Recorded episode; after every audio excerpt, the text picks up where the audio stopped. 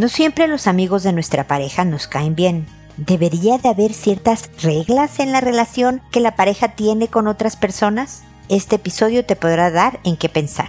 Esto es, pregúntale a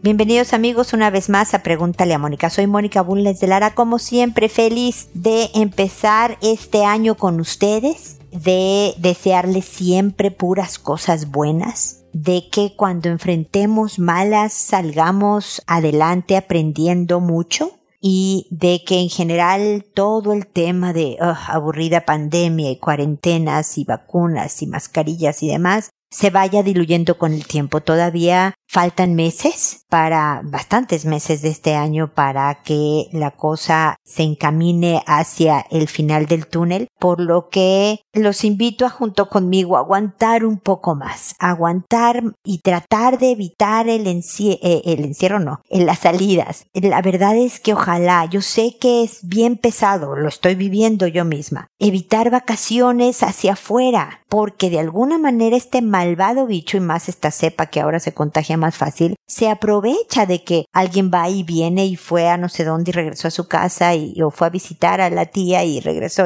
De estas salidas para colarse y seguir esparciéndose. El 80% de la población de cada país tiene que estar vacunado para poder asegurar cierta inmunidad.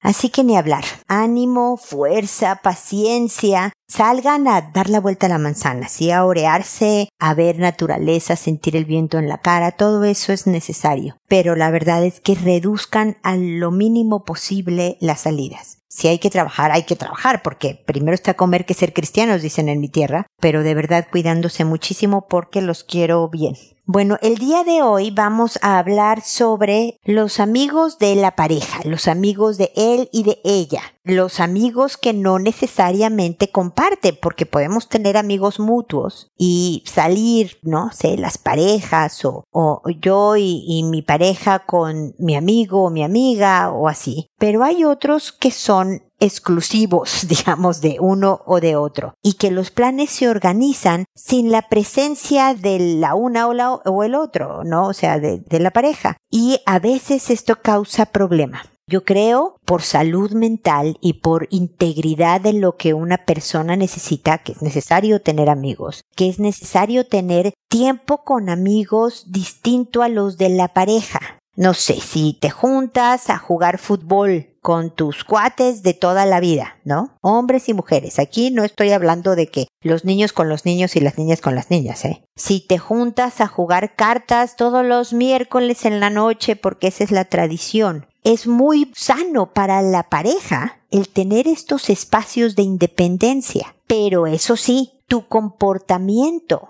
en público y en privado con estos amigos y amigas es clave ni siquiera por la salud de tu relación, sino por la persona que eres. Si ya estás sintiendo que en tu relación de pareja las cosas no van bien y te das espacio para coquetear o pasarte un poco más de la raya de lo que era una amistad, entonces tu relación está en problemas, tienes que trabajar en tu relación y ojalá reconectar y si no tomar decisiones antes de que tú te faltes a ti misma o a ti mismo. Es bueno eh, los amigos de la pareja. Es bueno propiciar que tu pareja o sea, que tú seas facilitador o facilitadora de que tu pareja conviva con estas amistades, les llame y se tarde una hora en el teléfono, eh, ahí en la casa, mientras tú esperas, no sé, a ver la tele, darle estos espacios porque durante la, el trabajo no, no hay oportunidad, bla, bla, bla, y que ambos se ayuden a mantener sano este lado de lo que es la persona es clave. Y eso habla de una buena relación y habla de ti que propicias que tu pareja tenga amigos y amigas, de una salud personal. Si tú tienes problemas de celos infundados, entonces trabaja en tu celotipia. Trabaja en lo que te provoca inseguridad y sospecha donde no la hay. No, no hay motivo. Si sí hay motivo, entonces hay problemas en tu relación y tienes que tomar acción, ya sea para mejorar las cosas o para terminar la relación. Pero el control, y eh, tengo episodios en donde he hablado de los celos, lo pueden buscar ahí en la página www.preguntalemónica.com. El control, el evitar de no, no vayas con amigos porque a mí me puede dar miedo que tú hagas otras cosas, no, no ayuda, no sirve y propicia justo la conducta que quieres evitar. Así que bueno, a trabajar en mi persona y en la pareja con respecto a los amigos y darse estos espacios que hablan de la salud en la relación. Espero que mis comentarios les sean de utilidad. Este es mi comentario inicial de todos los episodios. Ahora me voy a responder sus consultas que como saben lo hago por orden de llegada que a todo mundo le cambio el nombre. Me llegan consultas de, de verdad, prácticamente todos los países del mundo. Eh, yo me imagino que, no, por ejemplo, de China nunca he tenido, pero me han llegado de Dubai, de Nueva Zelanda, de, de verdad me encanta. de lugares siempre sean latinos, siempre es gente que habla español, pero que se han repartido por el planeta y me han encontrado. Así que tengan la tranquilidad que sus consultas son absolutamente anónimas, porque nadie sabe de dónde eres, ni cómo te llamas, ni tal y tal que, bueno, ya les dije, lo hago por orden de llegada, que me tardo, me tardo alrededor de un mes en responderles porque me llegan muchas consultas, porque tengo otras áreas de mi trabajo y de mi vida personal que tengo que atender, pero que siempre respondo. Siempre voy a llegar con comentarios que ojalá ayuden a complementar lo que ya hayas hecho con respecto al caso que me mencionas y que mi comentario, digamos, te, te, te dé herramientas en la estrategia que estés haciendo que cuando he respondido a una persona su consulta y ese episodio se publica en la página, a esa persona le mando un correo diciéndole el número del episodio, el título del mismo y el nombre que le puse para que pueda encontrar su pregunta y su respuesta. Y que lo hago por este medio, lo hago por podcast desde hace más de 15 años con la idea de llegar a la gente que tampoco me ha escrito, que a lo mejor ha vivido cosas similares que las personas que me consultan y que en mi respuesta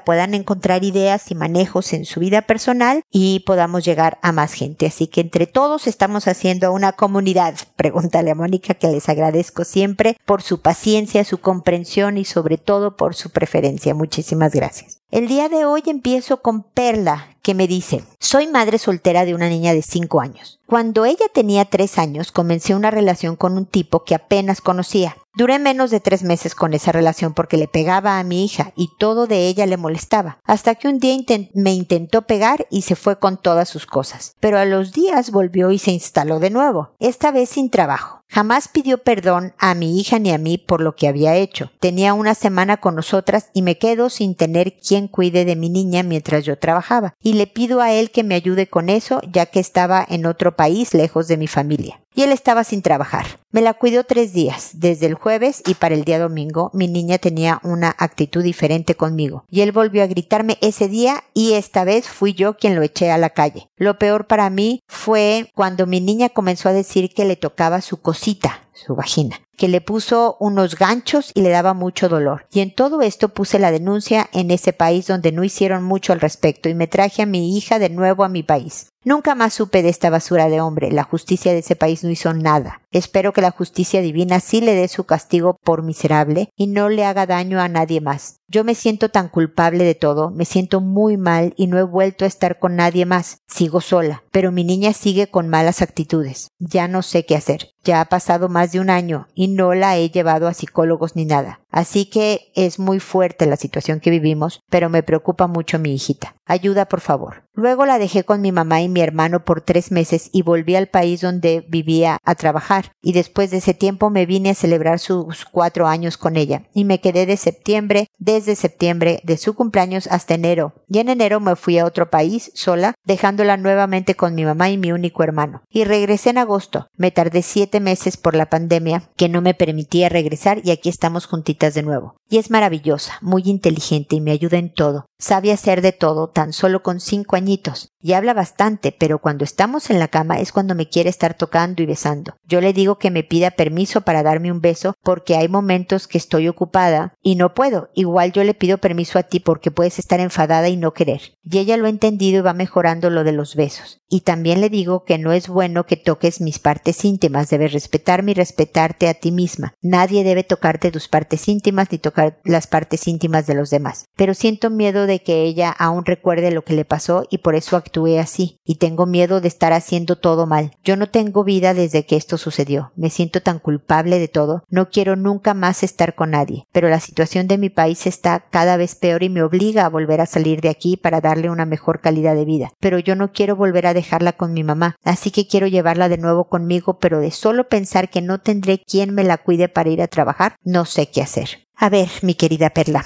la has visto difícil. La verdad es que uno toma malas decisiones a veces. La decisión de cuídame a la niña, hombre golpeador, no fue la más acertada, pero creo que ya te has castigado suficiente con las culpas, Perla. Creo que ya has aprendido, ya aprendiste. E independientemente de lo que este delincuente le hizo a tu hija, no era un buen elemento este hombre en tu vida el que le pegue y castigue de todo a tu hija. Es un al primer indicio de que espérame tantito este hombre se está ensañando con mi niña es una señal de alerta no o sea yo creo que ya ahora bueno ni siquiera quieres estar con nadie ante la posibilidad de que algo semejante vuelva a pasar. Yo creo que vale la pena este tiempo de soltería de soledad para fortalecerte como persona más que seguir castigándote y diciéndote cosas por la culpa que sientes, porque cómo pude, cómo hice, cómo no vi, cómo no evité, como todo esto, lo que te digo, aprendes por un lado, pero fomenta todo lo de alrededor de tu vida. ¿Ves cómo al principio del episodio yo hablaba de tener amigos y amigas sin relación romántica, ¿no? Es nada más una vida social, practicar un pasatiempo, tratar de llevar una vida lo más saludable posible, ¿no? Comer lo menos chatarra que se pueda, no sé, bajarle a los refrescos y tomar más agua, por ejemplo, ¿no? Y cosas así que te ayuden a también incluso a tu hija darle ejemplo de una vida lo más saludable posible y demás. Es decir, te fortaleces como persona para que también tú estando mejor vas a escoger mejor eventualmente. Tu hija está chiquita y ahorita que tengas un rato largo de soltería no te hace mal a ti y no le hace mal a ella. Pero eventualmente vas a querer compañía, Perla. Y lo ideal, obviamente, es que escojas mejor, que de verdad sea un compañero, un equipo, un miembro del equipo, una pareja en donde te respete y respete a tu hija, o sea, una persona decente en pocas palabras, ¿no? Por una parte. Por otra parte, no sé exactamente los detalles de lo que este depredador le hizo a tu pequeña. Y me dices que las cosas están difíciles en tu país y puedo entender que a lo mejor el, el tener psicólogo o el ir a la consulta médica sea difícil. En cuanto se abra esta ventanita de posibilidad, sí te recomendaría que tu hija fuera con una psicóloga infantil para investigar qué tipo de impresiones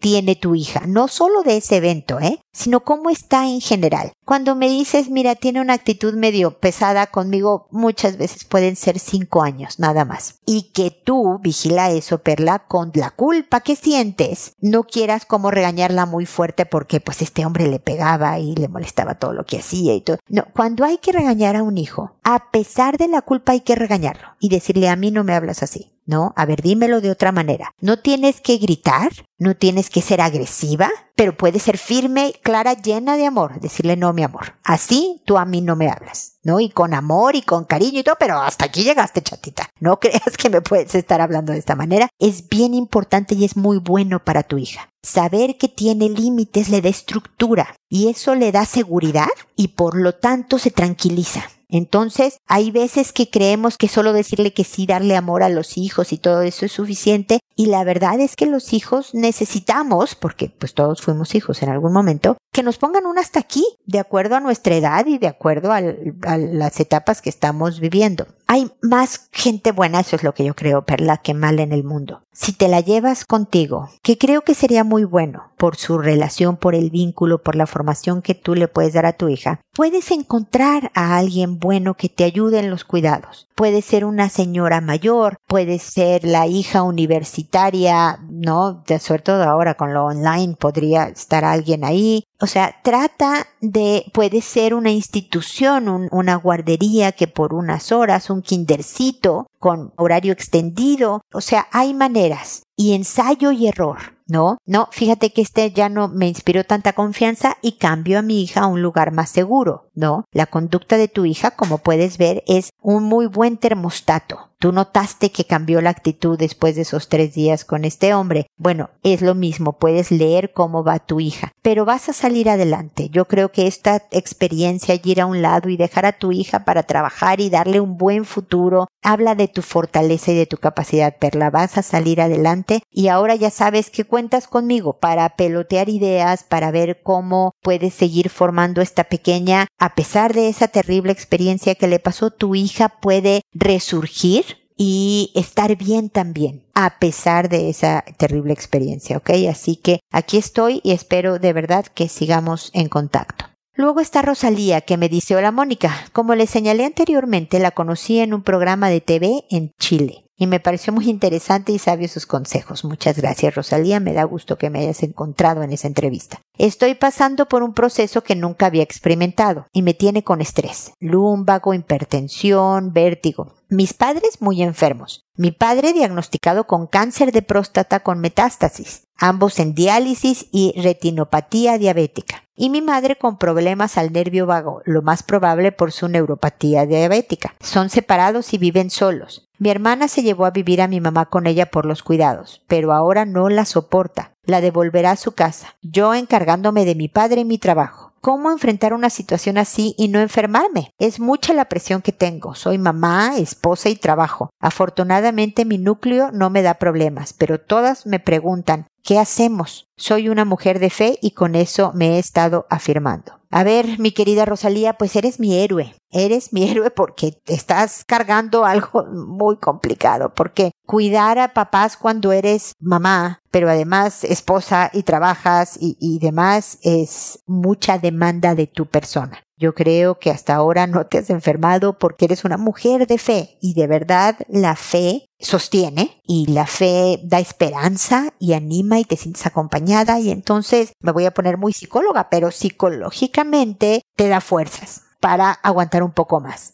Pero también dicen que Dios dice, ayúdate que yo te ayudaré. Y tú enferma no le vas a servir a nadie, ni a tu papá para cuidarlo, ni a tu marido, ni a tus hijos, ni a, nadie. Entonces, ¿qué tanto puedes delegar, Rosalía? ¿Qué de lo que haces hoy puedes delegar de alguna manera? ver si hay una fundación que apoya a los de la tercera edad con alimentos, por ejemplo, no sé, ¿no? O con compañía, o que haya, porque luego de verdad te sorprende las fundaciones y asociaciones que hay en un país, ¿no? O los incluso emprendimientos de, de no sé, alguna cosa de jóvenes en donde sean transporte de los viejitos para citas médicas o, o para por lo menos que te compren la farmacia, no sé si por la edad de algún sobrino, alguna tía joven eh, eh, o alguien un poco con más libertad de horario puede ocuparse de ir a la farmacia cada vez que tu papá necesite nuevos medicamentos. Ve, o sea, enlista todas tus deberes, también como mamá y como esposa, incluso de tu trabajo, y analiza dónde puedes descargarte un poco y empieza a pedir ayuda, ampliar tu red de apoyo. Y tu hijo puede, hijo o hija, la verdad es que no recuerdo ahorita la información de, de tu caso, pero a ver, ¿qué pueden hacer a esta edad que se hagan cargo? Que a lo mejor no lo van a hacer perfecto y demás, pero ¿cómo me apoyo con los hijos? El marido, ¿qué puede hacer? El trabajo, ¿qué puedo pedirle a alguien o que yo cedo esta responsabilidad o para yo tener un espacio también para mi bienestar? En donde si te queda una hora libre, no hagas nada, Rosalía. No es de que, ah, mira, ahorita tengo una hora, voy a hacer este trámite que tenía que hacer para mí. No, no, no, no, no. Eso no es promover bienestar. Necesitas un rato 15 minutos diarios por lo menos, una hora, dos horas, los que sean, de sentarte, ver la tele, leer un libro, poner los pies sobre la mesa, no me importa, tomarte algo rico y decir que a gusto me le estoy pasando, de hacer un pasatiempo que disfrutes. Digo que el otro día yo me sorprendí, estaba cosiendo un adornito navideño y yo estaba impresionada de lo contenta que estaba de andar cosiendo esa parte del adornito. o sea, realmente esa actividad a mí, puede que a ti te altere, pero a mí me tranquiliza y me pone de buen humor. Bueno, ¿qué te pone de buen humor como pasatiempo, Rosalía? Ponte como prioridad, no por egoísta ni mucho menos sino porque vas a poder cuidar a los otros, que es lo que estás haciendo con tu esposo, con tus hijos, con tu trabajo y con tu papá. Incluso cuando todo el mundo voltea y dice qué hacemos, ¿no? Porque al parecer tú das esta imagen que viene sustentada por quién eres, de fortaleza, tú de verdad te sientas fuerte. Pero también es fuerte la persona que dice yo no puedo con esto. Perdónenme, esto no tengo idea. Yo me estoy ocupando de esto, por favor, esto resuélvanlo ustedes en cualquier nivel, con tu hermana, con tu hijo, con tu esposo, con tu vecino, con tu... O sea, el fuerte no es el que puede con todo, es el que también dice que no, porque es demasiado y puedes colapsar. Así que ánimo, fuerza, aquí estoy para echarte porras, para decirte que te admiro y esperando que pues tus papás se encuentren mejor. Están muy enfermos, pobrecitos. Espero que, que no haya dolores y cosas muy serias, pero ánimo y fuerza, que si administras tus tiempos, si delegas y te cuidas, las cosas sí pueden estar un poco mejor, ¿ok? Aquí seguimos en contacto, Rosalía.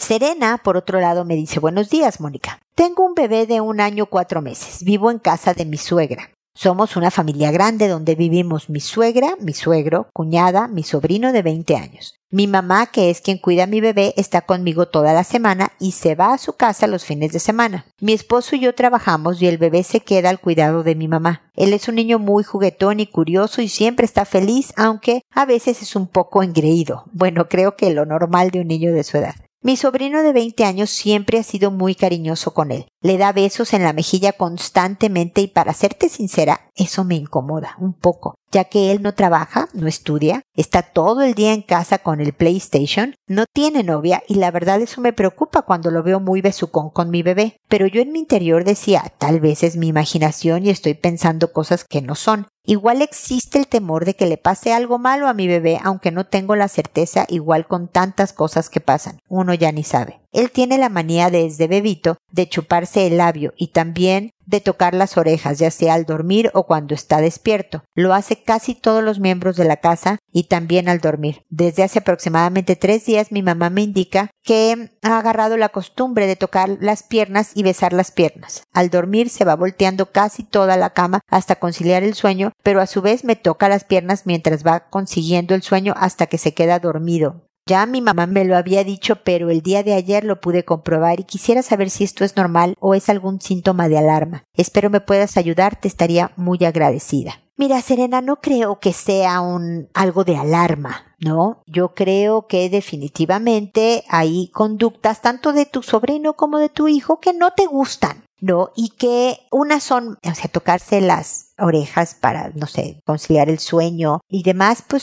son cosas que, ok, tiene esa manía, no, no hay problema, pero hay otras como tocar las piernas que es incómodo para el otro. Y un niño incluso de año y medio debe de saber que no es bueno que haga cosas que a otro incomoden. Tu sobrino pasa exactamente lo mismo de 20 años. Yo creo que tampoco es un tema preocupante por cómo me describes las cosas, pero si a ti te incomoda, creo que es válido decirle, ¿sabes qué? Soy una exagerada, pero podrías, no sé, más abrazarlo o mejor jugar con él, bajarle un poco a los besos en tu forma de decírselo cariñosa y tranquila y con el voto de confianza que no crees que sea alguien pervertido, puede reaccionar bien el sobrino aunque piense, pues sí, mi tía es un poco paranoica y exagerada. ¿Qué importa? ¿Qué importa? Tú puedes establecer los límites de cómo quieres tu vida. En una casa donde viven tantos familiares, las fronteras pueden difuminarse. ¿no? Entonces tú creo que es válido que le digas a tu sobrino, como es válido que le digas a tu bebé, no, las piernas no. Y suple lo que está tocando para conciliar el sueño. Un peluche, un cojín de tubo que parezca pierna, me explico, algo, esto sí, esto no, esto sí y esto no, y tu pequeño poco a poco va a ir traspasando esa manía que tiene para tranquilizarse y dormir hacia el objeto que tú le elijas. Pero no me parece que haya ninguna conducta inquietante que de verdad pueda provocar que te haga pensar que tu hijo esté en problemas según la información que tengo en este correo. Pero mi sugerencia sí sería ir estableciendo límites tanto con tu sobrino como tu hijo para que las cosas se pongan un poco más cómodas y que el pequeño también aprenda esto del, del respeto a lo que el otro dice que no le gusta, ¿no? Independientemente si es algo del cuerpo o si es algo de lo que sea, de sus pertenencias físicas, ¿no? Mi lápiz, mi caja, mi lo que sea. Es una buena enseñanza y espero que te vaya bien con esta práctica. Espero que me escribas también diciéndome cómo te fue y los resultados con el sobrino y todo al respecto. Seguimos igual en contacto.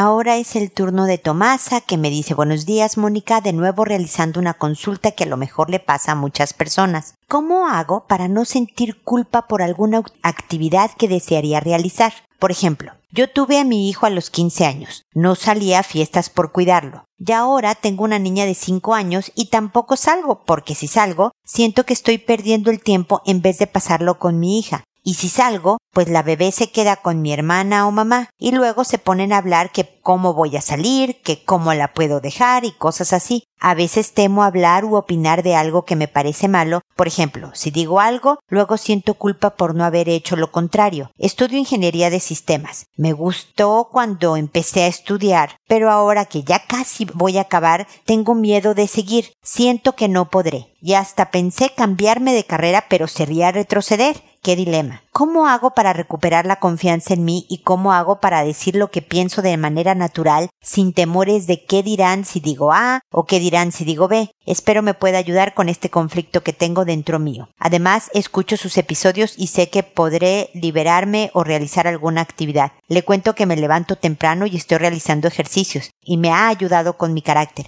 pero por ejemplo lo quiero mantener en secreto. Trato de que mi hermana no me escuche porque me pregunta, se ríe o simplemente no me gusta que me vea. Cuando por otro lado soy consciente que en mi casa o en mi espacio puedo hacer lo que me guste, no sé por qué soy así, miles de bendiciones. Tomasa, pues sí, me encanta tu consulta porque creo que todos tenemos inseguridades de uno u otro tipo. Y lamentamos cuando, ay, ¿por qué no me atreveré a A? ¿Por qué no me atreveré a B? ¿No? Y creo que entonces podemos usar todos los ejemplos que nos hiciste favor de, dar en tu consulta, no solo para hablar con del resto del auditorio, sino sobre todo hablar contigo, que para eso me consultas a mí, para que yo te conteste a ti y eso es lo que voy a hacer. Mira, hay veces, siempre doy el mismo ejemplo, perdónenme que lo han oído siempre, pero los bomberos, cuando encuentran un edificio en llamas, no esperan a que se les quite el miedo para entrar.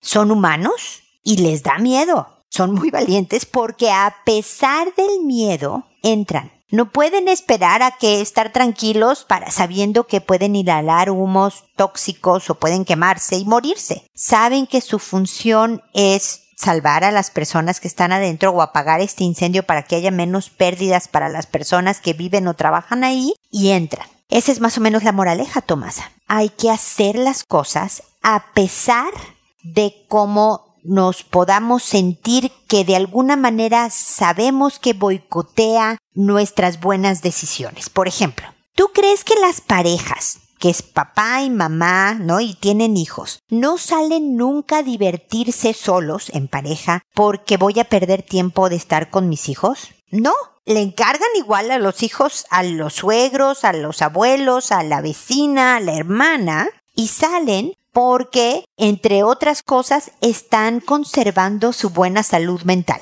¿No? Si yo salgo y me entretengo y me divierto y tengo conexiones afectivas con amigas, ¿no? Porque salí en plan amigas y demás. Ahorita no te recomiendo una relación de pareja hasta que tú te reafirmes un poco más, pero puedes tener amigos y amigas y salir a divertirte un rato por salud mental. No estás haciendo nada malo. Pero le compras a tu mamá y a tu hermana como que estás haciendo algo malo al sentir culpa. Entonces yo te digo, mira, como es muy complicado o toma más tiempo el aprender a que se nos quite la culpa, yo te digo que salgas con prudencia, no todos los días, no hasta las seis de la mañana, no te emborraches hasta perderte, ya sabes, con todos los buenos consejos de madre que te, yo te puedo dar. Pero sal, a pesar de que sientas culpa, con todo y la culpa puesta, sal. Y cuando voltea tu hermana y te dice, pero ¿cómo vas a salir? Ay, sí, ¿tú crees? Oye, pero ¿cómo la puedes dejar? Pues con la tranquilidad de que están ustedes aquí. De verdad, mil gracias por cuidarme al cuidar a mis hijas. Y te vas, Tomasa. No enganchas de que, pues yo nunca salgo, pero no estoy haciendo nada malo, pero no sé qué. Tú nada más es, ¿cómo vas a salir? Ay, ya sé, ya me voy. No, o sea, no es que te pongas burlona ni, ni hacer sarcasmo de lo que te digan, pero como que no enganchas en esto de, no, que se quede aquí. ¿No? Que se quede y no salga, que es un poco de control por diferentes motivos. Vamos a lo del ejercicio. Me salto, yo sé que me dijiste lo de tu carrera, pero me salto a lo de tu ejercicio. Al hacer levantarte temprano y hacer ejercicio, una de las actividades que más me cuesta a mí, es algo admirable y digno de ejemplo, digno de seguir, digno de que tú modeles esta conducta. Y al esconderte porque tu hermana se ríe, reafirmas la cosa de que es risible lo que estás haciendo. Empoderas a tu hermana. El que te diga estás haciendo ejercicio con la misma naturalidad de contestas, si tú crees, estoy tratando de mejorar en muchos sentidos. Y, ay, pues qué ridícula. Y no respondes más. Tú sigues canturreando como si te hubiera dicho que bárbaro eres lo máximo, hermana. Te vas a hacer ejercicio. Pero pareciera que estás haciendo algo malo, Tomasa. Y cuando caes en las redes del juego que te tiende tu hermana al reírse o comentar o hacer, empoderas a esa persona y confirmas el si es algo malo hacer ejercicio temprano porque mira cómo da risa. Debo de ocultarlo como si te estuvieras drogando, mujer.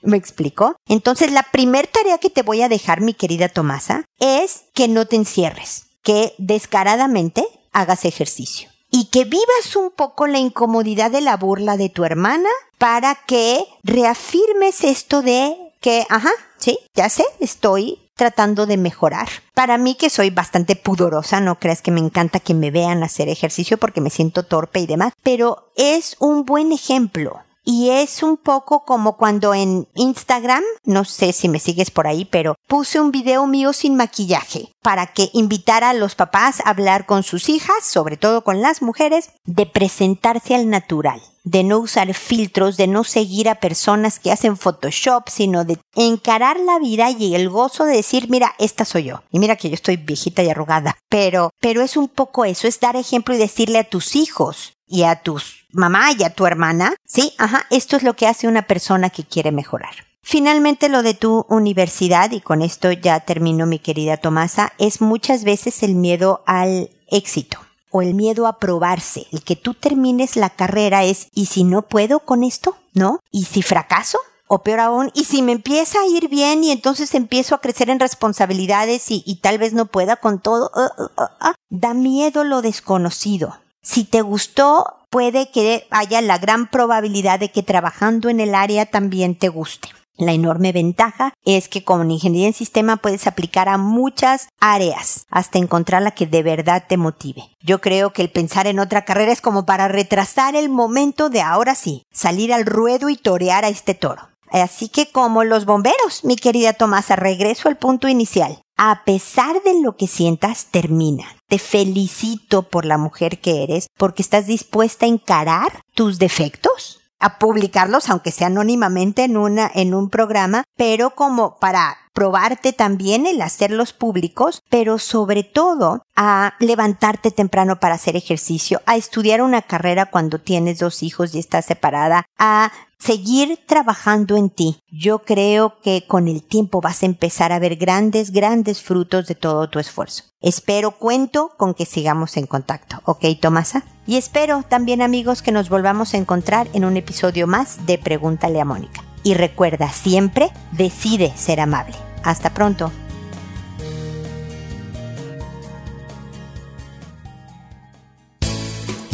¿Problemas en tus relaciones?